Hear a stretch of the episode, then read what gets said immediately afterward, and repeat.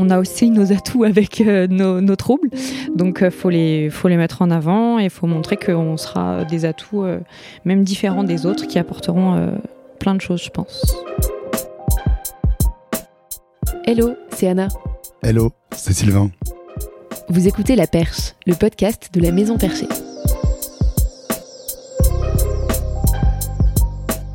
Aujourd'hui, on va parler du lien entre troubles psy et vie professionnelle avec Élise, Florian et Mathieu qui est avec nous connecté depuis le Finistère. Donc merci à vous d'être là. Euh, et donc l'idée, c'est qu'on discute des répercussions des troubles psy sur la vie professionnelle, mais aussi des façons de mieux vivre avec, de ce qui peut être mis en place.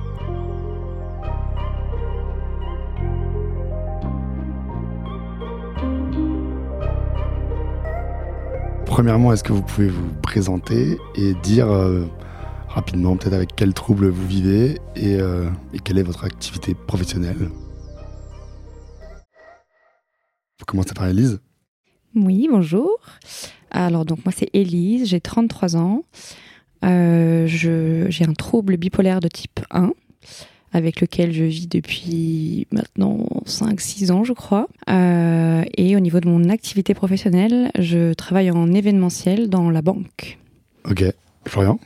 Bonjour, donc Florian, j'ai 33 ans, je suis consultant en informatique, j'ai eu un premier épisode psychotique il y a 5 ans et par la suite j'ai été diagnostiqué schizophrène. Et voilà, je suis donc ingénieur depuis, depuis 4 ans dans une même euh, entreprise. Moi c'est Mathieu, j'ai 29 ans. J'ai été euh, diagnostiqué schizophrène euh, en 2017, donc ça commence à remonter un petit peu. Et dans la vie, je fais du bénévolat et je suis chargé d'expérience client euh, pour des entreprises qui ont, euh, qui ont des besoins pour qu'on s'occupe de leurs clients en fait. Ok, merci. Deuxième question, au quotidien, comment est-ce que vous diriez que votre trouble a un impact sur votre vie professionnelle? Euh, alors pour ma part, je pense qu'il y a plusieurs points. Le premier, ça va être un peu les conséquences des médicaments, notamment la fatigue. Euh, le matin, j'ai pas mal de mal à me, à me lever. Et du coup, bah, ça, ça peut me, me poser un peu euh, des difficultés. Euh, et après, je dirais sur la gestion de mes humeurs. Ok. qui, je pense, est un peu plus, un peu plus compliqué avec le trouble. Ok. Et peut-être que ça peut avoir des répercussions, je sais pas, sur mes relations avec les collègues ou ce genre de choses. D'accord, ok. Alors de mon côté, ce qui est le plus gênant aujourd'hui, c'est ce qui... En fait, j'ai des TOC, donc des troubles obsessionnels compulsifs qui sont arrivés avec la maladie. C'est-à-dire que je peux avoir des pensées un peu violentes ou un peu sexuelles. Du coup, ça, ça me perturbe assez, même si les médicaments quand même euh, amortissent pas mal euh, ceci. Après, j'ai, comme Elise, donc euh, des symptômes, enfin des effets secondaires des médicaments. Du coup, notamment les médicaments me sédatent, donc j'ai du mal à me lever. Euh, et puis aussi, j'ai mm, plus, disons, de problèmes de mémoire euh, depuis, euh, depuis le début de mon trouble. je voulais rajouter, bah, parfois, même si elles sont mieux maîtrisées depuis, depuis peu pour mon cas, bah, il y a les crises qui peuvent arriver et qui nous amènent à faire bah, des, des, arrêts de travail plus ou moins longs. Et ça, ça a un gros impact quand même sur le travail. Ouais, on va y revenir euh, justement euh, sur ce sujet. Et, toi, Mathieu, comment tu dirais que le trouble peut avoir un impact sur ta vie professionnelle euh, au quotidien? Bah déjà, je dois dire que je peux plus travailler très très longtemps. Je pense que 4 heures de travail par, par, par jour, en fait, c'est ma limite. Parce qu'après, je deviens très très fatigué. Je suis très fatigable finalement. Et euh, je sais pas si c'est un effet secondaire des médicaments ou si c'est l'évolution de la maladie, mais je fais régulièrement des crises d'angoisse qui me mobilisent complètement, qui m'empêchent de réfléchir euh, de manière cohérente. Et ça, ça arrive une à deux fois par semaine. Euh, donc si je suis euh, si je suis avec des clients à ce moment-là, c'est très très compliqué parce que euh, j'ai du mal à me concentrer en fait sur sur la tâche que je dois accomplir quoi. Donc si on résume un peu globalement les différentes choses que vous avez dites, parce qu'il y a pas mal de points convergents, ça serait la fatigabilité qui est, qui est accrue et les pensées euh, non voulues ou les émotions non voulues d'angoisse ou, des pensées euh, qui viennent troubler un peu les relations qu'on peut avoir. Est-ce que vous l'avez euh, rencontré en postulant ou?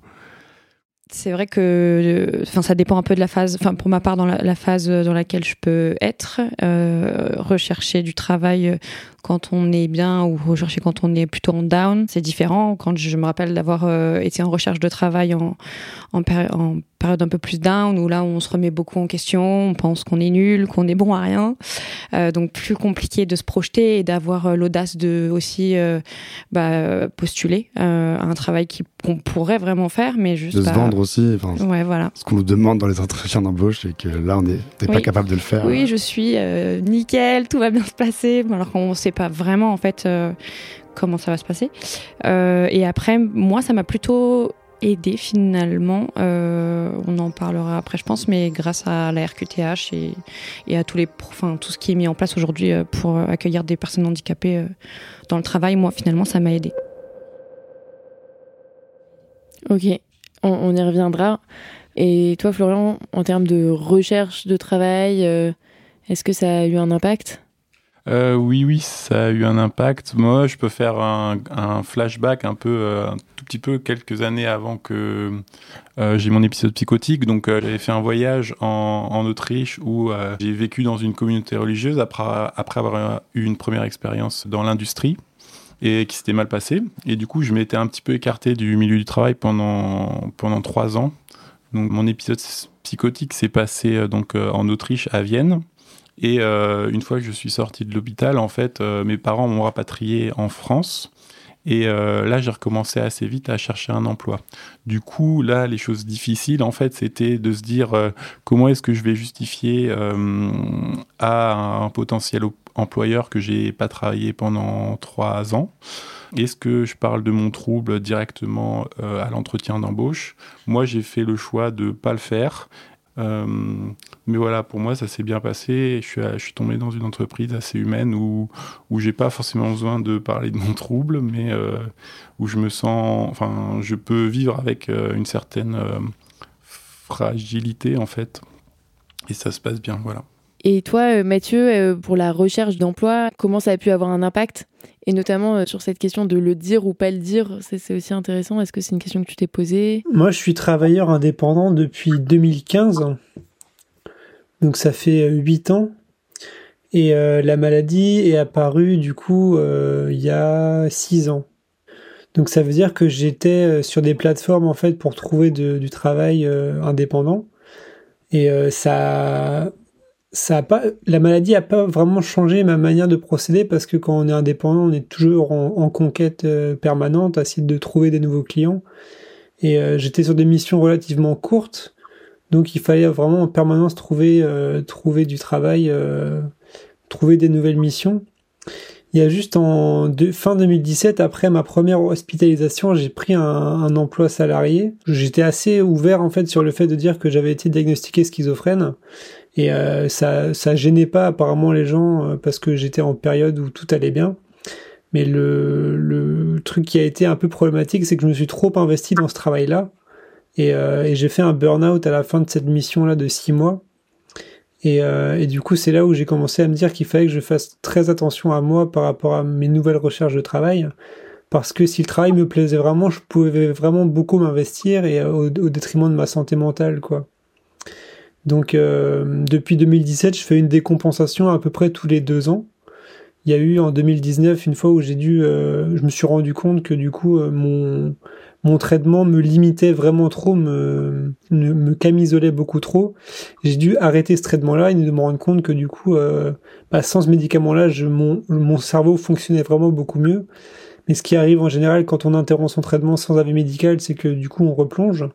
Et euh, ça, c'est en 2021, ma dernière décompensation, où là, c'était lié à un contexte aussi où je fumais, euh, je fumais un peu trop euh, de, d'autres choses que du tabac, quoi. Et, et, du coup, ça a été un peu, ça a été un peu violent comme décompensation. Et du coup, depuis, depuis cette période-là, j'ai, j'ai plus la nécessité pour le moment de de trouver des missions qui, qui m'assurent un revenu stable parce que je suis bénéficiaire de l'AH depuis ce temps-là. Et j'avoue que c'est une grosse, euh, c'est un gros changement en fait de voir que vu que je suis reconnu comme travailleur handicapé, que j'ai une allocation de travailleur handicapé, bah, ça me permet de, de, devoir lever le pied un peu sur la recherche de travail. Quoi, j'ai pas la nécessité de trouver un emploi là dans les dans les quatre prochaines années. Quoi. Mmh. AAH, RQTH, on va revenir plus tard sur ces, sur ces sigles qui sont importants à connaître quand on parle de troubles psychiques dans la vie professionnelle et de handicap dans la vie professionnelle de façon plus générale. Vous avez parlé, Mathieu, de décompensation et, et toi, Elise, de, de crise. Est-ce que vous avez déjà traversé des crises alors que vous étiez en emploi et comment ça s'est passé? Euh, Alors oui, plusieurs pour ma part.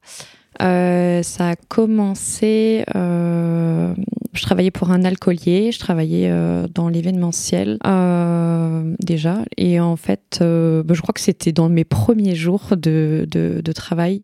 J'avais eu toute une période d'entretien assez compliquée qui m'avait beaucoup stressée, qui tournait, retournait dans ma tête, et en fait, au moment de, prendre le travail, vraiment, je, je crois que j'ai fait une crise de panique énorme qui m'a emmené à faire une décompensation. Je suis restée deux mois, voire trois mois à l'hôpital. Euh, je suis quand même revenue au travail. Eux, ils avaient pris un CDD euh, entre temps pour me remplacer. Euh, je suis quand même revenue. J'ai fait ma période d'essai et euh, la fin de ma période d'essai qu'ils avaient renouvelé, euh, ils m'ont dit bon bah ça sera pas possible. Euh, donc, euh, parce que le poste aurait évolué entre temps, mais bon, je pense qu'ils voulaient pas prendre le risque d'avoir quelqu'un euh, qui peut-être pouvait pas gérer la pression dans ce type de travail où il y en a beaucoup. Donc, je pense que ça a eu quand même un impact euh, sur leur décision. Euh, après ça, j'ai travaillé toujours dans l'événementiel, mais euh, côté plus production sur des concerts et des festivals. Et là, pareil, c'est vraiment un métier où où on est à fond et on se donne aussi un peu trop euh, tout le temps. On est un peu trop passionné, on va dire, parce qu'on fait. Donc, euh, je faisais beaucoup d'heures, euh, beaucoup de stress, beaucoup de personnes aussi autour de moi où je trouvais qu'ils n'étaient pas très bienveillants, qui nous parlaient un peu mal, sous le stress aussi de ces personnes. Hein. Et ça, ça m'a amené à faire une, une, crise up, quoi, pendant un festival, pendant que je travaillais, mais heureusement vraiment à la fin, au moment de rentrer chez moi. Euh, moi, pour euh, le deuxième travail, j'avais demandé est-ce que je pouvais rester, est-ce qu'on pouvait euh, trouver un moyen de mieux travailler ensemble, peut-être le matin que je vienne plus tard ou quand j'ai du stress, enfin, je sais pas, qu'on me, me, limite un peu mon travail, mais ils m'ont dit non, non, l'événementiel c'est comme ça, on peut pas. Quand je suis allée après à l'hôpital, ils m'ont quand même dit bon bah là, l'événementiel c'est pas pour vous. Donc, euh, la boîte ou l'hôpital L'hôpital. Ouais, les médecins m'ont dit, euh, bah là, va falloir euh, vraiment penser à faire autre chose. Je pense qu'on pense que c'est l'événementiel qui va pas, alors que, avec un peu plus de recul, je me rends compte que c'était plus le mode de vie qu'il y a autour de l'événementiel. J'avais aussi la vingtaine, donc je sortais beaucoup, j'étais tout le temps en concert, voilà, je buvais de l'alcool, je fumais, donc un rythme de vie euh, très euh, dans les excès ce qui a amené finalement mes, mes crises.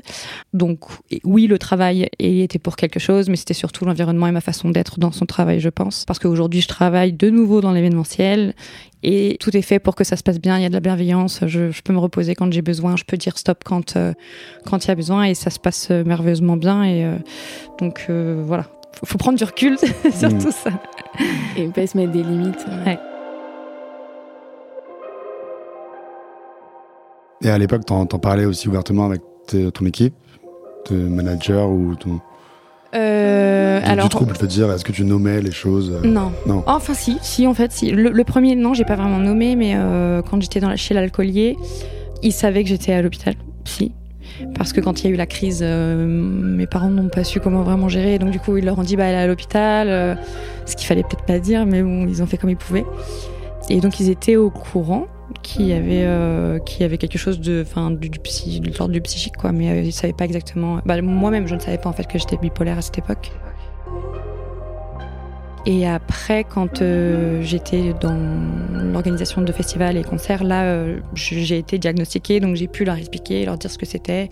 Et je crois que ça leur a fait un peu peur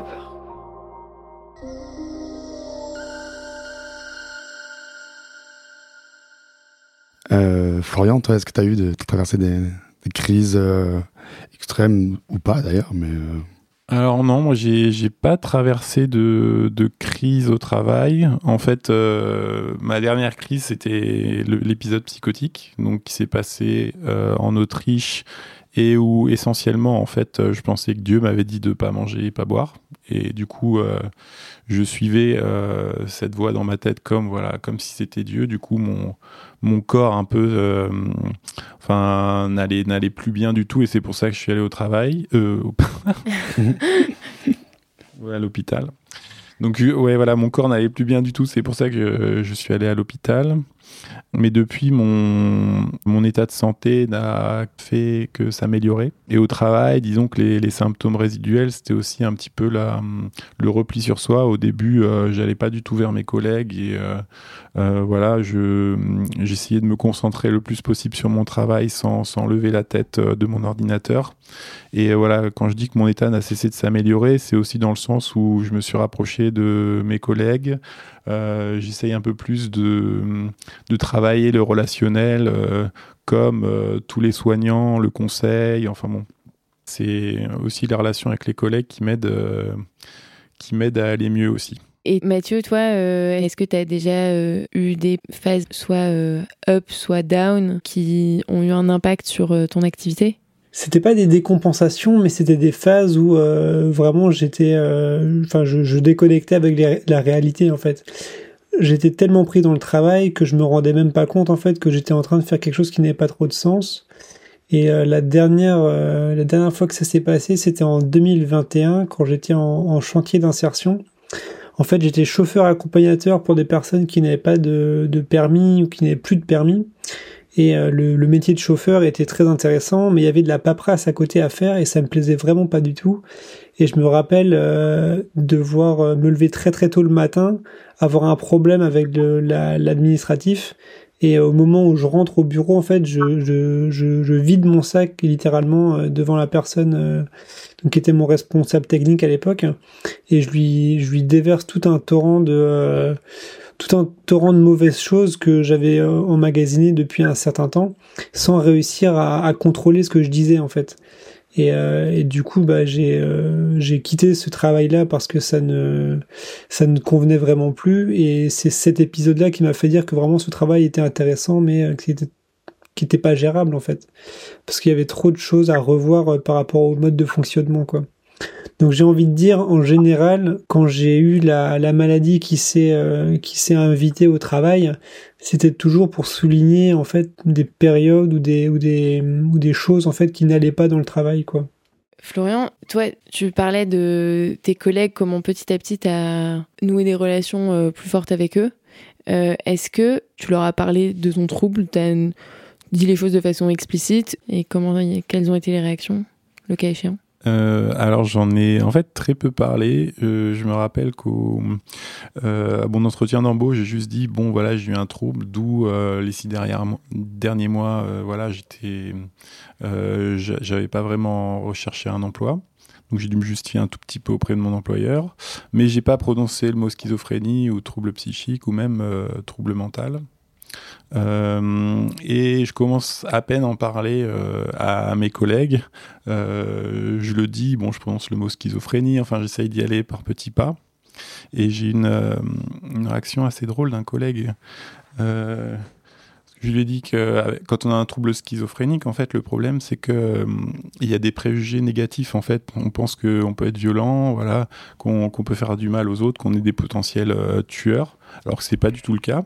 Et euh, un collègue m'a répondu, mais euh, moi je suis arabe et en fait euh, il y a aussi ce préjugé que les arabes en fait sont, peuvent être je sais pas des voleurs ou des choses comme ça.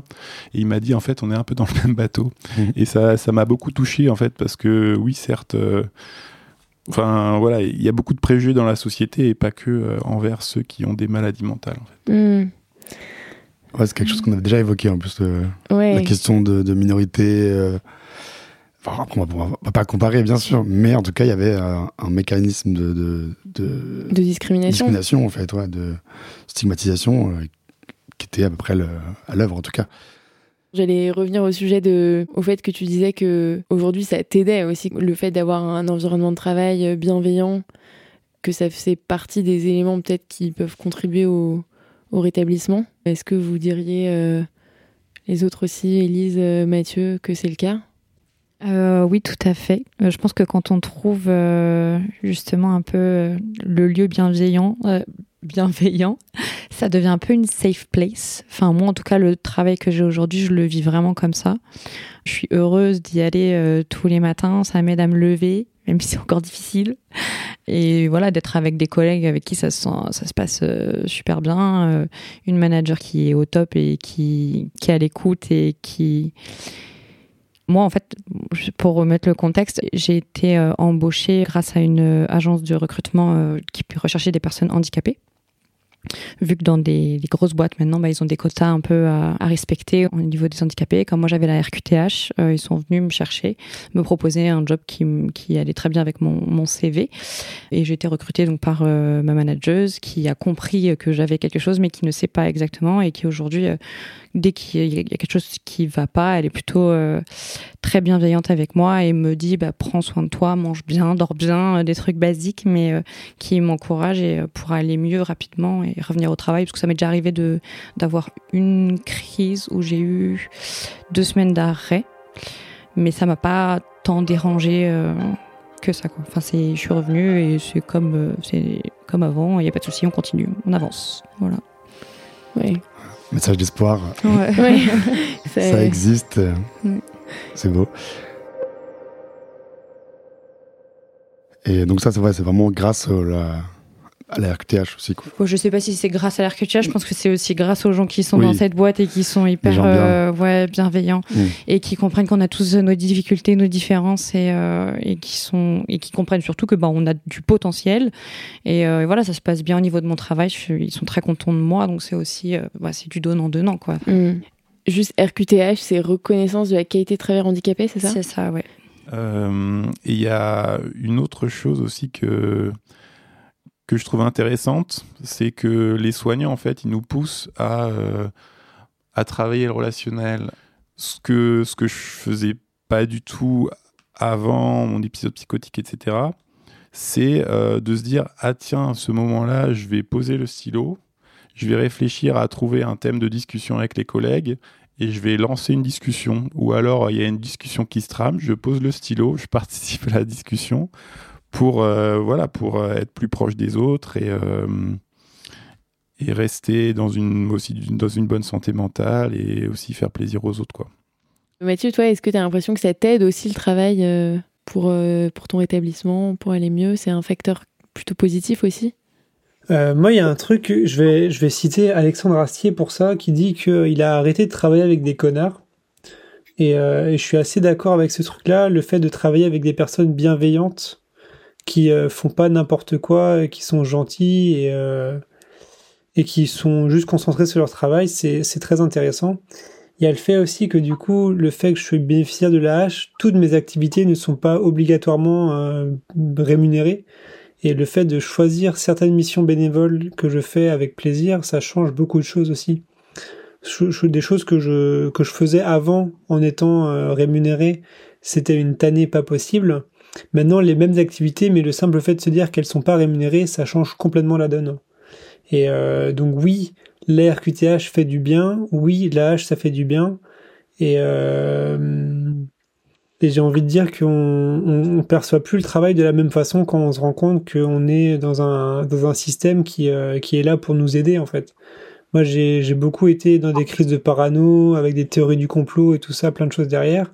Et en fait on est, on est juste dans un pays où on a la chance que du coup on puisse être reconnu comme personne inapte au travail entre guillemets. Et ça permet de laisser du temps en fait pour trouver quelles sont les activités pour lesquelles on a envie de donner du temps et de se donner euh, pas corps et âme mais euh, de de se concentrer sur des tâches précises quoi. Et, euh, et vraiment je pense que ça il y aurait pas mal de gens qui auraient tout intérêt à pas comment dire forcément se faire diagnostiquer, mais consulter des, psychologues ou des neuropsychologues parce que euh, ils peuvent avoir des problèmes au travail et ils savent pas exactement pourquoi. Et souvent, c'est peut-être par rapport au fait qu'ils sont on dit neurodivergents et que toute leur vie ils ont été dans, dans des cases à côté et pas réussir à, à, exactement faire ce qu'on leur demandait. Hmm. Ah, merci beaucoup pour ce, ces plaidoiries sur la, pour la, la reconnaissance, en, tout cas des troubles. Vous, comment est-ce que vous avez, euh, Élise, comment tu as, pris l'initiative de, t'inscrire? Alors moi, en fait, on m'a expliqué quand j'étais à l'hôpital euh, en fait, c'était euh, bah, voilà, l'annonce euh, des médecins. vous pourrez plus faire de l'événementiel, il faut refaire toute votre vie professionnelle. j'étais en en panique en fait quand on m'a quand on m'a annoncé ça. je savais vraiment pas ce que je voulais faire, quelle formation faire. J'étais perdue. et je pense que j'ai dû en parler assez rapidement et que c'était une grosse angoisse pour moi le travail. du coup, si je me souviens bien, en fait, c'est l'assistante sociale qui était euh, à l'hôpital où je faisais, euh, où, j'étais euh, en convalescence, je sais pas comment dire. En, séjour. En séjour. qui, qui est venu vers moi, qui m'a proposé qu'on en parle et du coup on a monté le dossier ensemble. Donc ça m'a bien aidé. Euh, m'a bien conseillé euh, pour toutes les descriptions qu'il y avait à faire euh, dedans et toutes les démarches à faire. Après, tu parlais un peu de peur. J'avoue que j'ai, en fait, j'avais juste envie de prendre toutes les aides mm. qui étaient possibles. dès qu'on me disait fais ça, ça peut t'aider, ok. Donc je, je réfléchissais pas trop aux conséquences derrière de ce que ça représentait, si ça pouvait effrayer ou pas. Après, les, enfin, ça s'est fait assez, assez rapidement pour ma part. J'ai eu de la chance, je pense. Ça pris combien de temps entre le, dépôt du dossier le... Je sais plus exactement, mais plusieurs mois quand même. Plusieurs mois, c'est ça, ouais. Et est-ce que, sans entrer dans le détail du détail du détail, mais quand même, parce que moi j'ai jamais euh, eu mm. de dossier RQTH mm. sous les yeux, donc je sais pas ce qu'il y a dedans. Est-ce que tu peux euh, dire un peu quelles sont les grandes euh, lignes du, du, dossier et quelles sont les démarches à faire? Waouh, ça fait longtemps.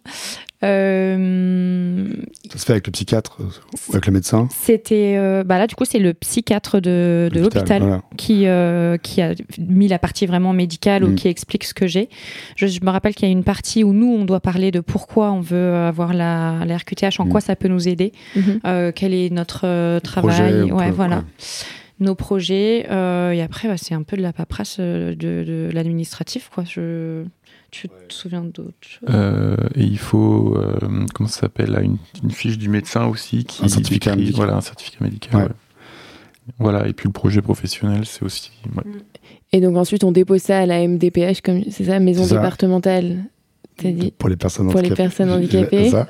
Donc il y en a une dans chaque département. Une dans chaque département, et ensuite on attend X mois. Ça se fait en ligne maintenant. Ah, ça se fait en ligne Ouais. Voilà, c'est autour de 6 mois d'attente euh, en ce moment. Et il me semble qu'en même temps, on peut, on peut demander l'AH. La, je crois et donc, que ça se fait euh, en même temps. Et donc l'AH, c'est l'allocation adulte handicapé. C'est ça. Et comment ça se passe pour l'avoir? Peut-être Mathieu, t'en parlais tout à l'heure. Euh. Comment, comment on fait pour avoir l'AH, euh, Mathieu? Bah, pour avoir l'AH, c'est comme la demande de RQTH, c'est le même dossier de demande à la maison départementale des personnes handicapées. Et je crois, enfin, de mémoire, c'est juste une case, une case à cocher en plus qui, dit si on veut ou pas demander cette allocation. Et, euh, et c'est vrai que c'est un dossier qui est, c'est un peu un pavé. Moi, j'ai mis du temps. Je l'ai imprimé plusieurs fois et j'ai mis du temps avant de le remplir. Mais euh, je crois que la dernière psychiatre que j'ai vue et qui m'a fait remplir le dossier, euh, bah, je lui remercierai toujours parce que euh, elle m'a dit si moi j'ai pas la, la RQTH et je peux pas bénéficier de la H, alors personne ne l'aurait en fait. Et ces mots-là, je les ai, je les ai bien enregistrés parce que c'était la première qui m'a dit, mais évidemment, il faut que vous fassiez cette demande parce que vous êtes, euh, vous avez besoin de ça pour avancer, en fait. Et euh, c'est pour ça que maintenant je dis et je fais un peu le, le la, la défense en fait de, de cette, de cette demande-là et, et je, je, je, je, dis à des gens autour de moi qui devraient faire cette demande-là parce que euh, il y a, il y a beaucoup de choses en fait qui, qui nous passent sous, sous le nez et, euh, et si, si on avait été reconnu d'un handicap ou d'un autre, bah, ça pourrait vachement nous aider en fait. Oui, c'est vrai qu'il peut y avoir des freins à la fois euh, oh là là, ces démarches à faire, c'est trop pénible, et à la fois psychologique de est-ce que j'en ai vraiment le droit? Parce que j'imagine que c'est pas pareil quand on a un handicap visible, bah du coup là on se dit, euh, enfin ça va plus de soi, bah voilà je suis dans un fauteuil roulant, donc euh, là tout le monde associe ça au handicap, et en fait même quand on est nous-mêmes concernés par le handicap psychique, comme la société associe pas ça au handicap, c'est peut-être plus dur. Le fait que ce soit un handicap euh, invisible, ça fait qu'on on, se sent pas forcément légitime en fait. Moi en tout cas c'est comme ça que je l'ai vécu, c'est pour ça que j'ai mis tant que ça de temps à remplir cette demande à la MDPH, c'est que je me sentais pas pareil, mais je me sentais pas euh, handicapé finalement quoi. Alors qu'en fait si c'est un handicap et c'est la notion de d'accepter le handicap. Je pense que ça fait partie des premières étapes. Une fois qu'on accepte le handicap, là on peut faire une demande quoi. Moi c'est aussi pour ça que j'ai mis du temps à, assumer même à imaginer le fait de remplir un document qui est pour les personnes handicapées. Parce que je, pensais que ça j'étais à peu près stable pendant un certain moment. Je sais que ça m'a handicapé avant. Il y a eu des phases très très dures, mais c'était j'ai eu une longue phase de, de, on va dire, le trouble est présent, mais sans, cas, sans phase euh, extrême. Et il suffit qu'il revienne une fois pour te dire bon, bah si, ça, peut être un handicap, tu, tu, peux être handicapé par cette chose, donc tu es en situation de handicap. Pas tout le temps, mais ça peut l'être. Et donc à partir de là où tu, tu admets ce, cette situation de fait, quoi, cet état de fait, bah, voilà, tu as plus de facilité à, à poser le dossier. Mais mais ça prend du temps, il y a tout un côté symbolique. Et puis le dire après, socialement, je sais pas, on a beau dire que ça évolue, ça évolue quand même très lentement. Et genre. Mmh, oui, mais la RQTH, je crois que c'est que du bonus. Ouais, c'est sûr. en, soi, je suis d'accord. Hein, mais... Moi, je sais que ça s'est très bien passé avec euh, Sainte-Anne. Donc, ma psychiatre m'a dit de le faire. Une assistante sociale m'a aidé à tout rédiger. Euh, et puis aujourd'hui, en fait, c'est un papier assez intéressant parce qu'on peut le présenter à l'entreprise sans que euh, l'entreprise sache le trouble exact. Donc ça, c'est vachement intéressant. Moi, je sais que mon entreprise est pas très réceptive pour ça malheureusement. Bon, c'est une petite entreprise, mais euh, j'ai fourni donc euh, ma RQTH à mon responsable ressources humaines et bon, il, m'a jamais répondu. Donc je pense qu'ils ils savent pas bien encore comment gérer ça.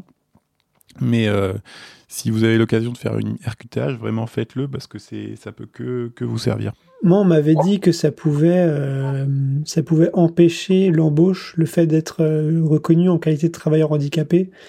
Mais je crois que je te rejoins, Florian, sur le fait que c'est que du bonus et il faut pas hésiter si on a l'occasion de le faire parce que ça, ça normalement, ça, sur les, les responsables de ressources humaines qui sont à peu près au courant de, comment faire leur travail, euh, ils sont ils sont là pour euh, pour nous mettre bien en fait.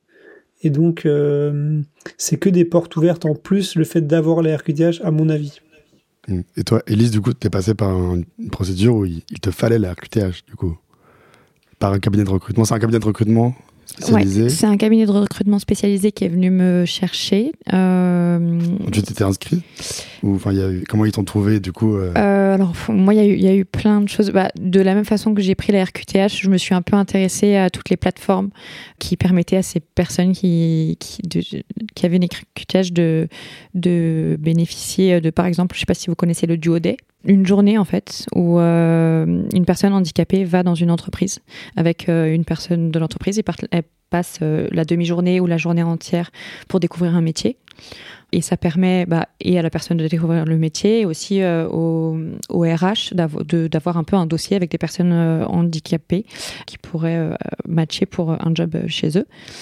Il y a ça, il y a aussi les plateformes Hello Handicap. Euh, qui régulièrement font une espèce de forum avec euh, plein, plein, plein d'entreprises, euh, qui, des petites comme grandes, hein, il y a vraiment de tout, selon les différents salons, qui proposent en fait des jobs à des personnes handicapées. Donc si tu as la RQTH, tu peux postuler. Donc j'ai commencé un peu à m'inscrire sur des sur des plateformes comme ça et en fait de fil en aiguille t'es un peu repéré aussi par les agences. Puis quand tu es dans une agence, vraiment, je pense qu'il regarde assez souvent ton dossier pour voir euh, sur quel type de, enfin, différents euh, jobs tu peux, euh, tu peux fitter. Donc, ça peut, moi, je pense que ça peut vraiment beaucoup aider, effectivement, cette RQTH. Donc, la RQTH, pour résumer, ça aide pour avoir l'allocation adulte handicapé. Il faut être, il faut avoir une RQTH pour avoir la H. Et ensuite, il y a des entreprises qui vont aussi faire la démarche de vouloir alors c'est pour des raisons euh, légales ou pour des raisons d'image, avoir un certain. C'est des quotas en fait. C'est des quotas qui sont que qui sont fixés par la loi. Et, en cas de non-respect du quota, les gens payent une amende. C'est ça. Les entreprises payent une amende, ok. Il y a quelques années, ouais, le quota était autour de 6%. Ok, et, euh, et en plus, ce que toi tu disais, euh, Florian, c'est que le fait d'avoir une RQTH, ça te permet aussi de, de, dire, de communiquer à un employeur ou un potentiel employeur que tu as un handicap sans avoir à entrer dans le détail, mais que les RH l'aient en tête pour que euh, ce soit pris en considération d'une certaine façon Ou comme toi, tu disais, Sylvain, que s'il y a un moment où en fait tu as une crise, bah en fait il. Apparemment, ouais, c'est ce qu'on m'a dit. avec la médecine du travail et les RH, au moins, euh, ça change pas grand-chose, mais au cas où il y ait un souci, bon, on peut faire un aménagement. En tout cas, ils ont une, obligation presque de le faire parce qu'il y a le, RQTH. Sans la RQTH, on est, c'est, vraiment au cas par cas. C'est le manager qui le fait, euh, même lui en étant assez désarmé parce que les gens sont assez peu formés là-dessus. Donc, euh, Ouais, pour le coup, quand on fait reconnaître une reconnaissance euh, qu'a été euh, travailleur handicapé dans un, dans, un, dans un nouveau travail, en fait, tu passes par effectivement la médecine du travail et c'est lui qui doit déterminer, selon ton handicap, quel aménagement il y a besoin de faire euh, sur le travail et si c'est adapté aussi au travail que tu dois faire. Quoi. Et justement, quels aménagements peuvent être faits Est-ce que vous, vous avez des aménagements? Et si oui, de quelle nature et comment ça se passe? Euh, moi, j'ai juste demandé à pouvoir arriver plus tard le matin. Les gens arrivent généralement vers 9h et moi, je peux pousser, on va dire, jusqu'à 10h moins le quart, on va dire. Euh, moi, j'ai pas d'aménagement, mais je sais que par exemple, on peut demander euh, de, de, travailler à 50%. Donc la RQTH, ça peut être un argument pour demander ce genre de, de réduction de temps de travail. Ok. Toi, tu es en indépendant, Mathieu, donc j'imagine que c'est. Enfin, les aménagements, c'est toi qui, qui les décide en fait. Ouais, c'est ça. J'essaie de me limiter à vraiment 4 à 5 heures de travail par jour sur euh, 5 jours dans la semaine. Ce qui fait que euh, bah, je dois être très très productif à ces, à ces moments-là. Parce que je sais que si je travaille plus, en fait, ça sera, ça sera pas du bon travail que je fournirai. Donc moi, l'aménagement euh, principal de mon travail, c'est au niveau du temps de travail. Faut vraiment que je me limite à 4 à 5 heures de travail par jour. Et pour revenir à l'AAH, donc l'allocation adulte handicapé, juste euh, question euh, basique, mais c'est combien?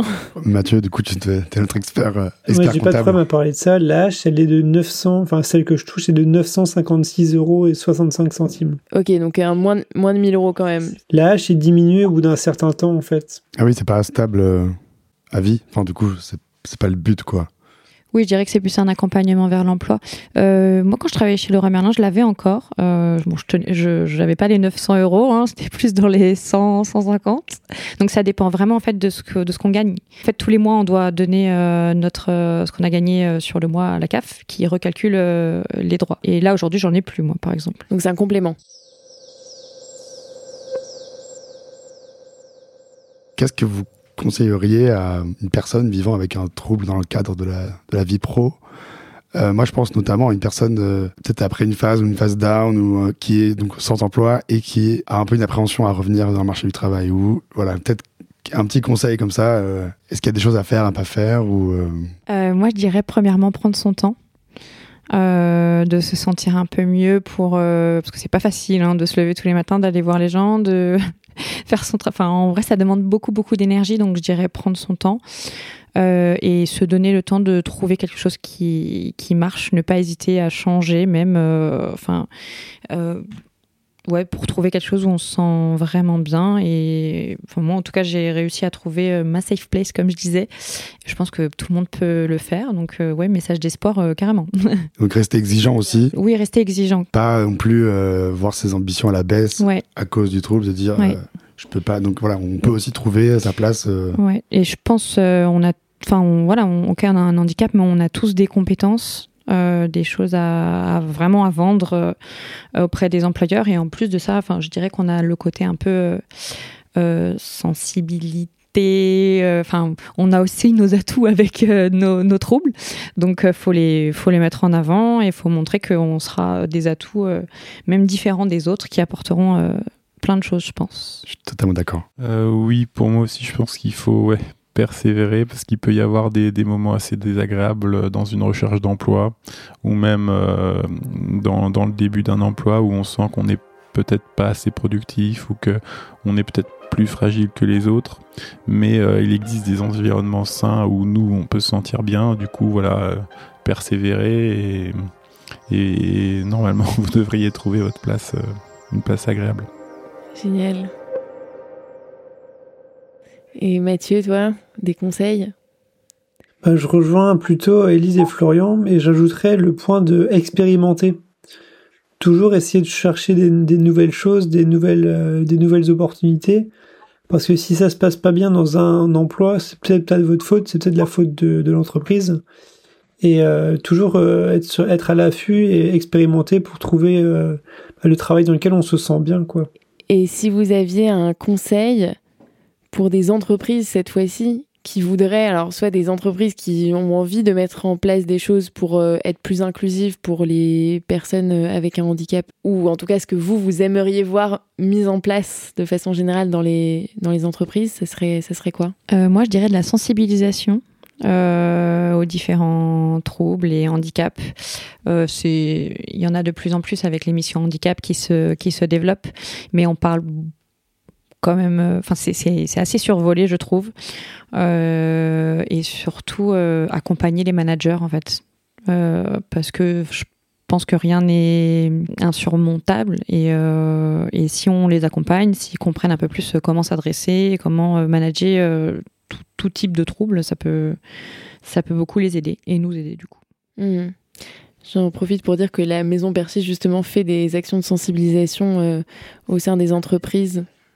Justement euh, Oui, je dirais aussi que bah, on peut avoir un collègue qui a un, problème psychique, hein, que ce soit une bipolarité, une schizophrénie, et il y en a beaucoup euh, dans la nature, puisque je crois que si on compte les deux pourcentages, ça fait 3% de la population qui est soit schizophrène, soit bipolaire.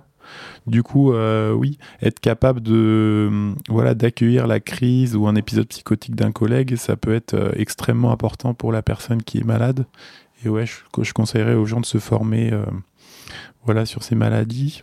Et Mathieu, est-ce que tu as des idées ouais, de, pour rendre les environnements de travail plus inclusifs pour les personnes qui vivent avec un trouble psychique? Bah, je crois que la Maison Perchée est bien partie euh, sur ce domaine-là quand tu as dit que la Maison Perchée euh, mène des actions de sensibilisation auprès des entreprises. Je pense qu'il faut, il faut aller à fond de, de, dans cette direction. Ouais, et toi, Sylvain, t'as des, des, des, choses à rajouter? Non, c'est à peu près ça, hein, le dialogue, l'échange et ouais, former les gens. Euh, et que ce soit plus un, obstacle insurmontable, mais quelque chose d'à peu près normal et qui puisse arriver dans la vie de tout un chacun dont euh, tout un chaque, tous les managers en fait aussi. Hein, ouais, j'ai l'impression qu'en fait euh, c'est une question même à l'échelle de la société, c'est-à-dire qu'il faudrait que à l'échelle de la société tout le monde soit mieux informé sur les troubles psychiques et en ait moins peur et moins d'idées reçues et que si c'était le cas, bah, nécessairement dans le monde professionnel ça irait mieux quoi. Le cadre pro, je pense, c'est aussi ce qui peut causer le plus de défiance aux personnes euh, avec des troubles qui sont un peu éloignées de l'emploi donc euh, c'est aussi là que se joue euh, un enjeu de sensibilisation vraiment important parce que et tout le monde te dit, euh, même si c'est pas vraiment vrai, mais genre le travail c'est la santé. Bon, je suis pas vraiment d'accord avec ça, mais quand même, enfin, il faut en tout cas trouver un travail non toxique. Donc voilà, sous certaines conditions, mais oui, oui, bien sûr que c'est la santé. En tout cas, c'est dans la tête de tout le monde. Et notre société repose quand même en bonne partie là-dessus. Donc on peut pas faire sans, sauf si on est un, un ermite. Moi, je dirais même que Enfin, le travail, c'est vraiment c'est un des piliers de mon équilibre aussi. Vu toutes les relations que j'ai là-bas, euh, toute la satisfaction que je peux avoir euh, en voyant le fruit de mon travail, c'est clairement euh, un pilier comme les médicaments, comme des amis, etc. etc., etc.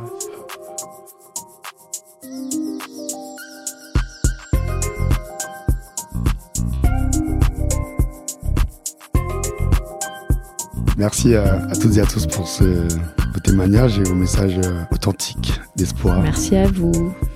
Merci. Merci Mathieu de, Merci à vous. de nous avoir en duplex depuis la Bretagne. En duplex. c'est en France ça? Oui, oui, oui. C'est à l'ouest, mais c'est en France.